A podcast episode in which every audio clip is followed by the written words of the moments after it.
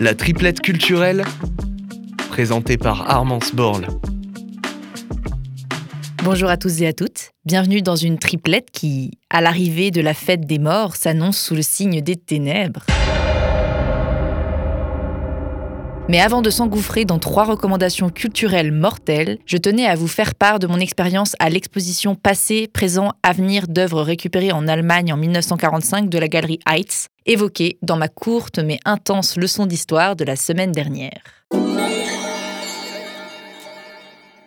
Franchement, je ne regrette pas de vous l'avoir présenté.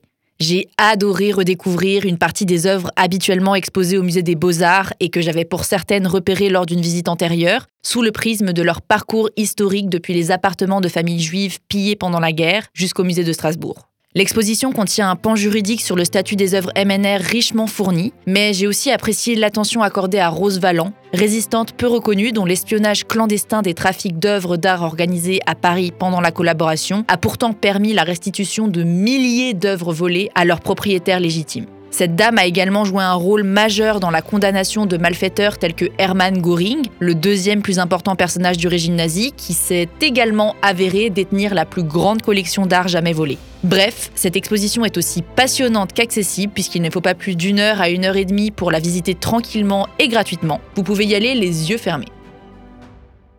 Sinon, c'est peut-être les yeux écarquillés que vous passerez votre soirée du samedi 29 octobre si vous osez vous rendre au bar à jeu l'épisode 0.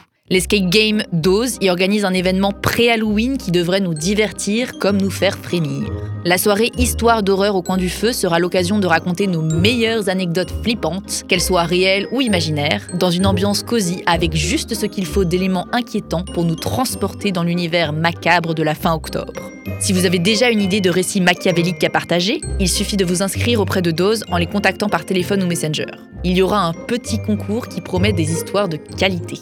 Et pour apaiser nos effrois, on a même droit à des réductions sur les boissons chaudes. Ça m'a tout l'air de l'activité idéale pour se préparer tout doucement aux frayeurs du 31, qui arrive à grands pas.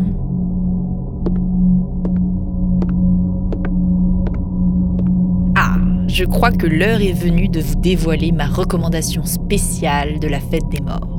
Je sais qu'en France, cette fête est loin de faire l'unanimité. Big up à tous mes voisins qui auraient torqué à Armance la petite sorcière partie chasser des bonbons. On est en France ici, jeune fille, pas en Amérique. Figurez-vous que j'ai peut-être trouvé l'événement parfait pour réconcilier nos chers compatriotes sur la question. Que dites-vous d'un repas terrifiant dans un bar-brasserie bien français? J'ai ouï dire que la cuvette de bouillon, une brasserie strasbourgeoise connue pour son style vintage décalé et son menu rempli de contrepétries, serait victime d'une malédiction suite à une kermesse religieuse ayant tourné au drame il y a une centaine d'années. Si vous souhaitez tester votre résistance face à des nonnes effroyables autour d'un repas maléfiquement gourmand, votre soirée est toute trouvée. C'est tout simplement le combo parfait pour un Halloween à la française réussi.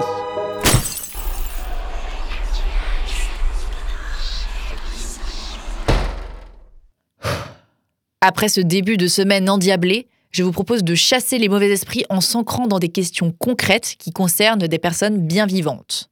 Entamons le mois de novembre avec un ciné-débat autour du film documentaire Les robes papillons. La danseuse et réalisatrice Camille Auburtin y donne à voir les derniers souvenirs de sa grand-mère, elle aussi anciennement ballerine et professeure de danse, atteinte de la maladie d'Alzheimer. En plus de dévoiler des images inédites de l'art vivant et éphémère qu'est la danse, captées par le regard expert de Camille Auburtin, ce film rend compte de la force d'un lien intergénérationnel entre deux femmes unies par la danse. Il donne également à voir des corps marqués par la danse et par le temps, habituellement laissés dans l'ombre et oubliés. Dans le cas où cette courte présentation ne vous aurait pas déjà convaincu de vous précipiter au cinéma Vox le jeudi 3 novembre à 20h pour le visionner, j'ai encore deux cordes à mon arc. La première, c'est que nominée dans pas moins de 5 festivals et primée meilleur documentaire, cette œuvre cinématographique est une valeur sûre. La seconde, c'est que, comme dit précédemment, il ne s'agit pas d'une simple projection mais d'un ciné-débat, il sera donc possible d'échanger avec la réalisatrice Camille Auburtin, mais aussi avec Sylvie Boistel, danseuse, professeure de culture chorégraphique au Conservatoire de Strasbourg et chargée de cours au département des arts du spectacle de l'Université de Strasbourg. Deux invités de choix que j'ai personnellement hâte de rencontrer. Vous savez d'ores et déjà de quoi sera fait le petit bilan culturel de la prochaine triplette. En attendant, je vous remercie de votre écoute et vous dis à la semaine prochaine, même jour, même heure, pour une nouvelle triplette culturelle.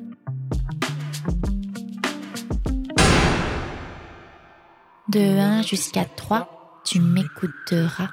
De 1 jusqu'à 3, tu reviendras à chaque semaine qui passera. Mes recommandations, tu